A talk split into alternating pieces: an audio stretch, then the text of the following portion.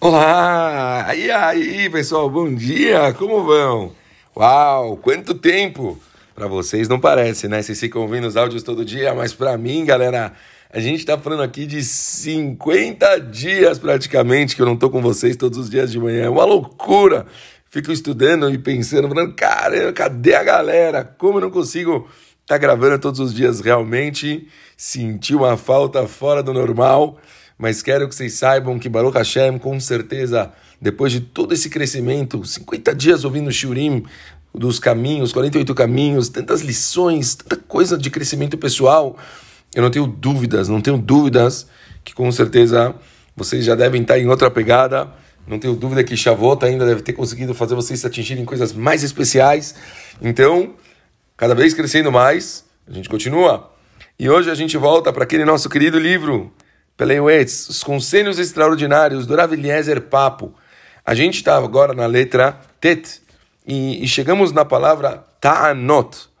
Ta'anot, em português, significa argumentos. Pessoal, vamos ver primeiro a mensagem do Rav Papo para a gente a respeito desse assunto. Jamais use argumentos fictícios para defender ou provar teu ponto de vista. As pessoas sabem reconhecer a verdade e sentem sua inteligência insultada quando ouvem argumentos distorcidos. Bom, já falamos aqui da importância da pessoa, por si só, nunca partir pelo princípio da mentira, de jeito nenhum. Tentar sempre não, não inventar coisas, não, não ir para um caminho totalmente desnecessário. Muito importante a gente estar tá sempre trazendo coisas viáveis, reais, argumentos claros, quanto, quanto mais a gente for para um lado abstrato, mais as pessoas que a gente está lidando estão se sentindo, vão estar tá se sentindo bobas, vão estar tá se sentindo mal, e com certeza não é o caminho nem o derech que a Kadosh Baruch espera da gente. Às vezes, é sábio evitar defender tua posição, mesmo com argumentos válidos. Por exemplo, se sabe que teu oponente não mudará seu ponto de vista, é preferível permanecer em silêncio do que argumentar em vão. É melhor pensar em que você está equivocado mesmo que esteja certo, se teu propósito é evitar uma discussão. Coisa linda, como a Torá é fantástica. Como é importante a gente prestar atenção no que a gente fala.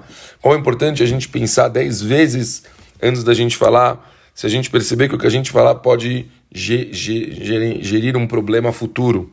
Quanto é importante a gente tentar tomar cuidado e tentar ser político e falar numa boa.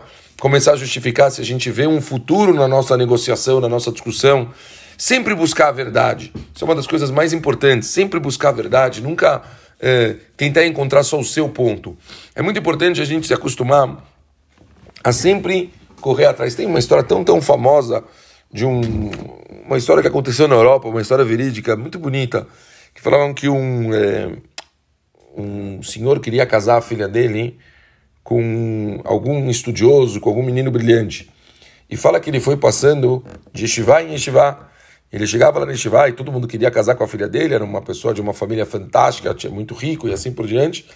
Falam que ele chegava lá no Yeshiva e fazia uma pergunta e as pessoas tinham o dia inteiro, aquele dia, para conseguirem responder a pergunta.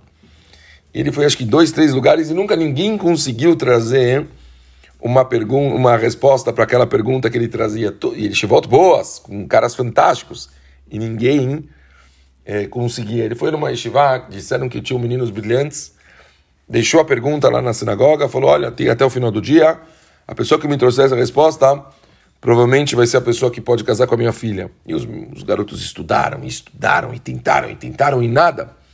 Bom, chegou o final do dia, ele agradeceu a todos. Está escrito que ele foi para a carruagem dele, entrou na carruagem, começou a caminhar. E de repente ele começa a ver um jovem gritando: Ei, espere, espere! Fala que esse, esse senhor ele parou a carruagem e falou: Sim, você tem a resposta? E o rapaz jovem falou para ele: Verdade verdadeira? Não, mas eu estou super angustiado, não consigo, eu quero saber a verdade. Não, não, não preciso casar, não quero saber. Ele falou: mas, mas por favor, não vai embora sem me contar qualquer resposta para essa pergunta. Eu estou aflito, eu preciso encontrar uma, uma resposta viável dessa pergunta que você fez. E o rapaz olhou e ele começou a sorrir e falou: Esse é o perfil de pessoa que eu estou procurando para casar para minha, minha filha. Não estou procurando só um menino brilhante que teria, trouxesse respostas, mas alguém com ânsia, alguém com vontade de encontrar a verdade, alguém que quer encontrar a verdade, é a pessoa certa para casar com a minha filha. E conta que ele aceitou aquele rapaz como noivo. Bem, as discussões, elas só podem acontecer se a gente sabe que a gente vai chegar em algum lugar. Se a gente vê que a gente vai ter alguma, alguma eh, objetivo nessa troca de argumentos, vale muito a pena, vale muito a pena para a gente conseguir chegar na real resposta. Porém, ficar discutindo por discutir, a Torá é completamente contra, porque isso gera estresse, isso pode gerar problemas, as pessoas ficam chateadas e, infelizmente, para quê? Para não chegar em lugar nenhum. Então, vamos pensar um pouco no que a gente falou hoje, meter alguns pontos aqui que são muito específicos, que eu não tenho dúvida que eles podem servir demais para que a gente consiga realmente atingir a nossa, o nosso objetivo, que é a verdade. Espero que vocês tenham gostado da mensagem de hoje. A gente, se Deus quiser, volta amanhã com força total. Um beijo muito grande para vocês, pessoal. Ótimo dia para todos. Um beijo grande. Tchau, pessoal.